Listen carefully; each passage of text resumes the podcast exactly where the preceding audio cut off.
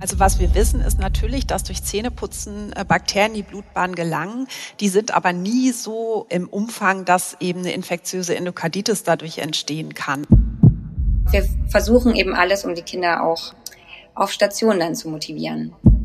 Im Grunde ist es einfach wichtig, dass der Zahn von allen Seiten sauber ist. Und wie man das macht, ist dann im Grunde auch ganz egal.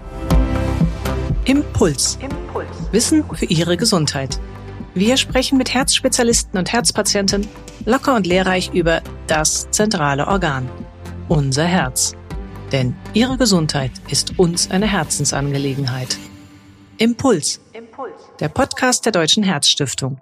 Für alle, die mehr über ihr Herz wissen wollen. Hallo und herzlich willkommen zu einer neuen Folge von Impuls. Früh übt sich. Das gilt auch fürs Zähneputzen bei Kindern. Warum aber darüber in einem Podcast der Herzstiftung reden? Eben weil Zahngesundheit sehr eng mit der Herzgesundheit verknüpft ist. So haben wir bereits in einer früheren Podcast-Folge darüber geredet, warum eine ordentliche Mundhygiene gerade für Kinder mit einem angeborenen Herzfehler so wichtig ist. Und dabei wurde klar, wie bekommen wir denn überhaupt die lieben Kleinen dazu, egal ob herzgesund oder herzkrank, sich die Zähne regelmäßig und richtig zu putzen? Sind möglicherweise elektrische Zahnbürsten ein besonderes Risiko für Herzkinder? Das genau soll Thema der heutigen Impuls-Episode sein, an der wieder die beiden Zahnärztinnen Dr. Nelly Schulz-Weidner und Dr. Kerstin Aurin mitwirken. Und damit begrüße ich Sie beide ganz herzlich im Telefon. Hallo. Hallo. Dr. Kerstin Aurin ist Kinderzahnärztin in Heidelberg und Mitinitiatorin des Vereins Zahnpuxfuchs und einer gleichnamigen Website, die das Ziel hat, die Mundgesundheit von Kindern bereits im frühen Alter zu verbessern. Dr. Nelly Schulz-Weidner ist Oberärztin im Zentrum für Zahn-, Mund- und Kinderheilkunde der Universitätsklinik Gießen-Marburg mit einem Schwerpunkt in der zahnärztlichen Betreuung von Kindern mit Allgemeinerkrankungen. Mein Name ist Ruth Ney. Ich bin Medizinredakteurin bei der Herzstiftung. Ja, wir fangen an mit der Frage, Frau Dr. Urin, nämlich wann überhaupt soll man denn mit der Zahnhygiene bei den Kindern anfangen? Also das, Was ähm, ist denn da das Beste? Genau, ab dem ersten Zahn soll man den Kindern schon die Zähnchen putzen. Und ähm, auch vorher kann man schon mit so Fingerlingen oder mit einem feuchten Tuch den Mund auswischen, dass das Kind sich auch schon dran gewöhnen kann, dass da was im Mund passiert und dann das Zähneputzen auch später ein bisschen einfacher wird. Also schon wirklich ganz, ganz früh von Anfang an. Und Frau Dr. Schussweiter, jetzt haben jetzt gerade herzkranke Kinder ja häufiger Probleme, speziell im Mundraum. Können Sie vielleicht mal kurz erklären, warum das überhaupt so ist? Warum haben die mehr Probleme als herzgesunde Kinder?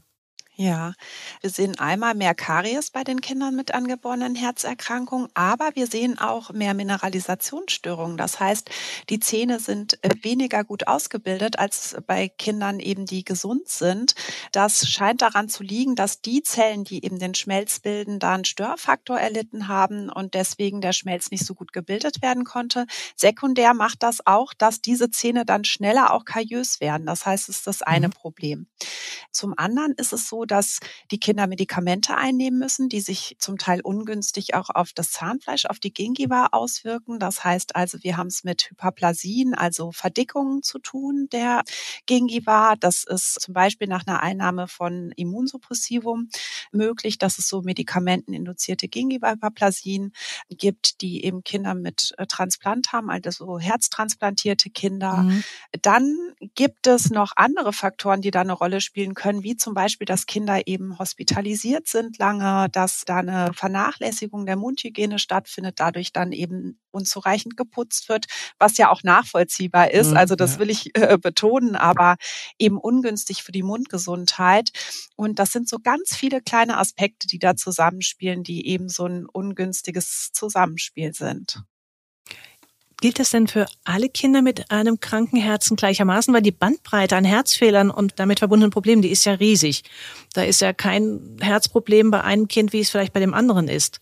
Also vielleicht ein Kind mit Fontaneherz oder mit einem Spenderherz. Müssen die jeweils dann anders auf die Mundhygiene vielleicht auch achten nochmals? Ja, zum Beispiel bei so einem Kind, was ein Transplant erhalten hat, also ein transplantiertes Kind, mhm. da ist es so, dass es eben natürlich, es hängt ja auch von den Medikationen ab, das ist ein Zusammenspiel, die dann eben die Einwirkung oder die schlechten Einfluss auf die Mundhöhle hat. Da ist es wichtig, dass wir eben aufklären, dass eben die Mundhygiene dann so optimiert durchgeführt werden sollte, dass eben nicht diese äh, Hyperplasie entsteht, beziehungsweise die minimiert werden kann. Und dann ist es natürlich so, dass je nach Abhängigkeit des Schweregrades des Herz Herzfehlers auch Medikationen natürlich eingenommen werden, wo wir unsere Behandlung adaptieren müssen. Das heißt, ich denke da an Aspirin im Hinblick auf Extraktionsbedarf, also mhm. Zahnentfernungsbedarf, solche Sachen. Das heißt, es spielt schon eine Rolle, welcher Herzfehler vorliegt, weil da assoziierend dann eben andere Faktoren dann Einfluss haben auf unsere Behandlung. Mhm an einem Punkt unterscheiden sich wahrscheinlich herzkranke Kinder nicht von herzgesunden Kindern, nämlich wenn es darum geht, die Kinder zum Zähneputzen zu motivieren. Also man kennt es ja, Zähneputzen ist etwa so beliebt wie Zimmer aufräumen. Wie bekommt man die lieben Kleinen dazu motiviert? Ja, also tatsächlich sollte man versuchen, das mit Spaß umzusetzen und ohne Zwang und Druck, weil einfach da die Kinder viel lieber natürlich mitmachen und auch dafür sich begeistern lassen. Ansonsten ähm, haben wir zum Beispiel in unserem Verein, um die Kinder zu motivieren, sehr viel auf unserer Website auch stehen und unter anderem teilen wir auch solche Zahnputzkarten aus, wo die Kinder ausmalen können, wenn sie gut geputzt haben und auch die Eltern gut nachputzen konnten. Das ist natürlich auch sehr wichtig. Und dann mit den Eltern eben ein Geschenk vereinbaren können, wenn, wenn sie eben genug Punkte gesammelt haben.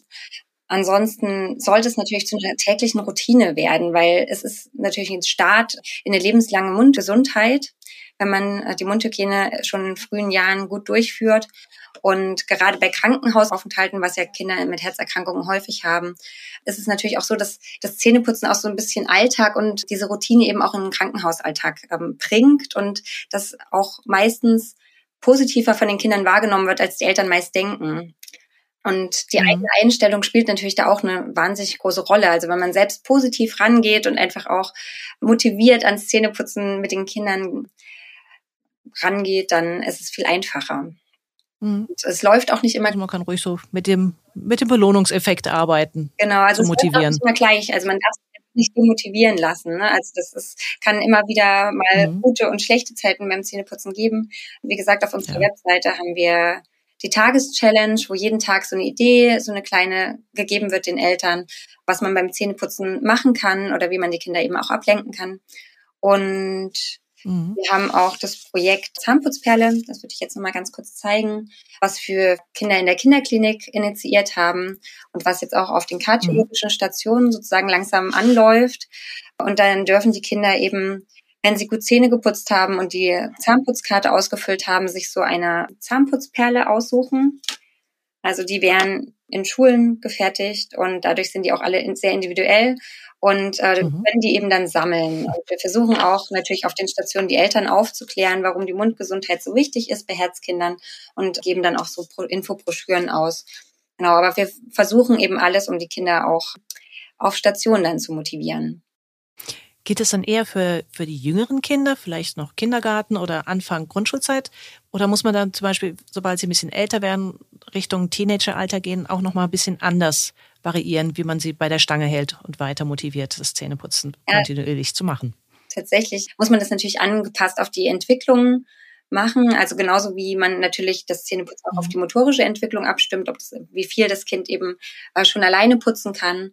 Und genauso muss man das natürlich auch auf die kognitive und geistige Entwicklung abstimmen. Das heißt, zum Beispiel bei kleinen Kindern würde man natürlich eher versuchen, dass sie, dass sie eben durch Greifen und Tasten abgelenkt sind, weil sie eben gerade erst die motorischen Fähigkeiten entwickeln, dass man eben vor allem viel auch über Sprache macht, Geschichten erzählt oder vielleicht auch Lieder dabei singt.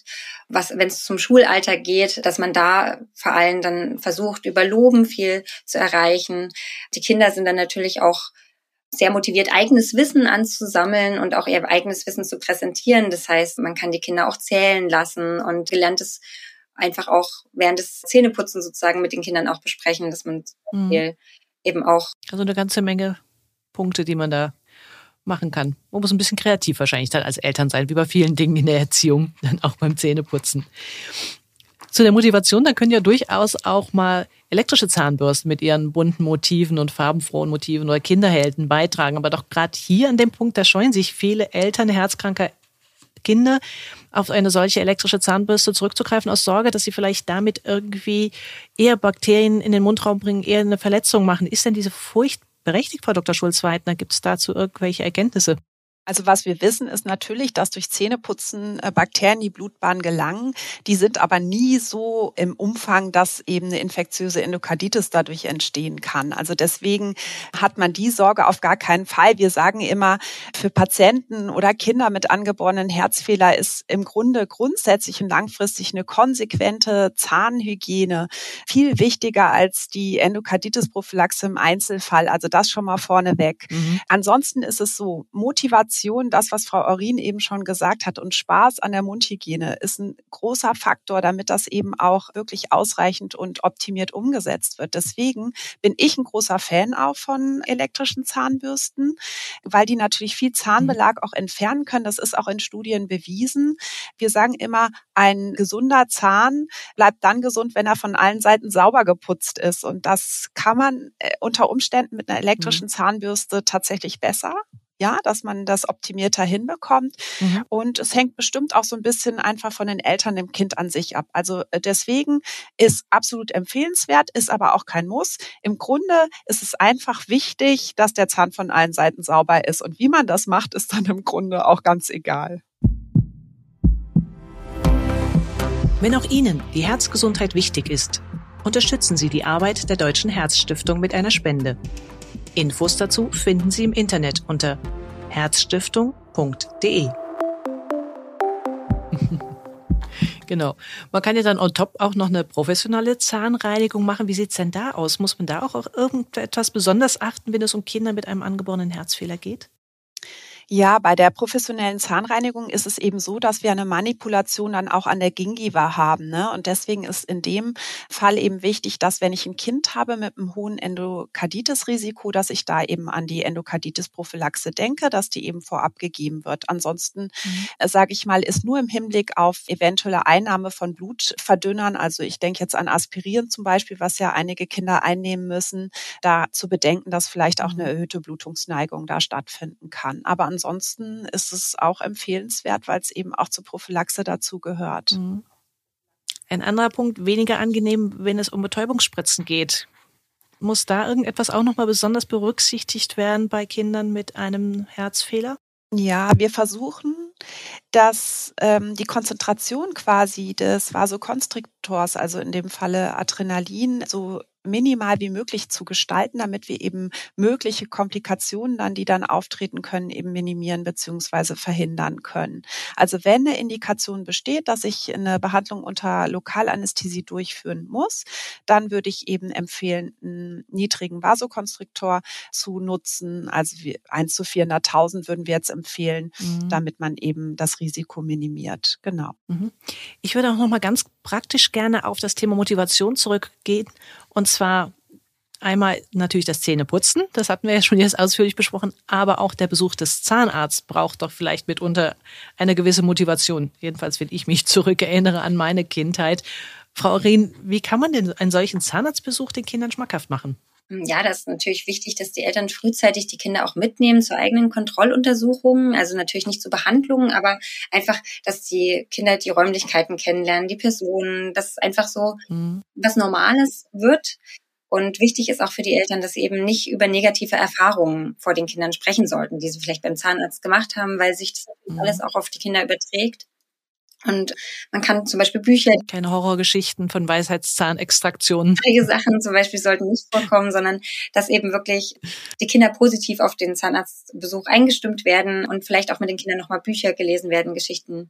Genau, das wäre wichtig. Mhm. Bei Kindern mit Herzerkrankungen brauchen die einen besonderen Zahnarzt? Kann das jeder Kinderzahnarzt, beziehungsweise sollte man vor allem auch zum Kinderzahnarzt gehen? Wie sind da Ihre Erfahrungen? Also tatsächlich sollte jeder, also könnte jeder Zahnarzt, der gerne Kinder behandelt, natürlich auch Kinder mit Herzerkrankungen behandeln. Er muss sich natürlich auch so ein bisschen mit den Besonderheiten auskennen und sollte sich damit beschäftigen. Das heißt, zum Beispiel die Leitlinien gelesen haben. Wir haben zum Beispiel auf unserer Webseite www.zahnputzfuchs.de äh, extra für Praxen auch die wichtigsten Leitlinien so ein bisschen ausgearbeitet und zusammengefasst und auch nochmal verlinkt, sodass eigentlich die Zahnärzte da auch nochmal Informationen abrufen könnten. Und es gibt auch bei der Deutschen Gesellschaft für Kinderzahnheilkunde eine Liste an spezialisierten Zahnärzten, also wo die Eltern auch mhm. zugreifen können. Und natürlich so, wenn das Kind äh, dann wirklich eine Behandlung unter Narkose zum Beispiel braucht, dann sollten die Eltern lieber sich an eine Uniklinik wenden, weil da einfach das Setting besser gegeben ist, um ambulante oder auch stationäre Operationen bei Herzkindern durchführen zu können. Gibt es denn vielleicht auch mal eine Ausnahmesituation, wo man sagt, in der aktuellen Konstellation ist es vielleicht gar nicht so passend, im Augenblick den Zahnarztbesuch anzustreben, sondern vielleicht noch ein Momentchen zu warten. Sieht das aus, Frau Schulz-Weidner? Also ich würde jetzt sagen, tatsächlich gibt es Situationen, wenn ein Kind einfach einen Infekt hat. Das kann Virusinfekt sein, bakterieller Infekt. Wenn keine akute Symptomatik vorhanden ist, dann würde ich das verschieben. Dann äh, verlegt man so einen Termin eben mal ein, zwei Wochen nach hinten. Ansonsten mhm. muss man sagen, sobald eine Akutsituation da ist bei jedem Kind, dann müssen die sich beim Zahnarzt vorstellen. Und ich habe das auch noch nie erlebt, dass es dann nicht möglich ist, auch wenn die stationär zum Beispiel aufgenommen sind. Es gibt ja in der Regel gibt es interdisziplinäre Vereinbarungen, dass dann eben auch konsilmäßig Kinder angeschaut werden können und dass da dann eben auch den Kindern geholfen werden kann, dass dann eben eine Diagnostik und auch mhm. eine Therapie, äh, eine Diagnostik gemacht werden kann, eine Therapie dann auch geplant werden kann. Aber ich würde sagen, ansonsten so Infektionen, allgemeine Kinderkrankheiten, irgendwelche Infekte, da würde ich sagen, wenn ich nichts Akutes habe, keine Schmerzsymptomatik mhm. besteht, mhm. ein bisschen abwarten und dann danach vorstellen, wenn das Kind wieder fit ist. Vielen herzlichen Dank für das Gespräch, Frau Dr. Schulz-Weidner und Frau Dr. Aurin. Die vielen hilfreichen Tipps, die helfen sicherlich gut dabei, kleine Zahnputzmuffel ja, und vielleicht auch die großen zur richtigen Zahnputztechnik zu motivieren. Wer mehr zum Thema Herz und Zähne erfahren möchte, dem empfehle ich auch unseren Sonderdruck Herzfehler und Mundgesundheit, herausgegeben von Herzblatt, dem Mitgliedermagazin der Kinderherzstiftung, die mit zur Deutschen Herzstiftung gehört. Der Sonderdruck ist zu beziehen über die E-Mail-Adresse info@kinderherzstiftung.de. Für heute sage ich damit Tschüss und bis zum nächsten Mal, wenn es wieder heißt Impuls. Wissen für Ihre Gesundheit.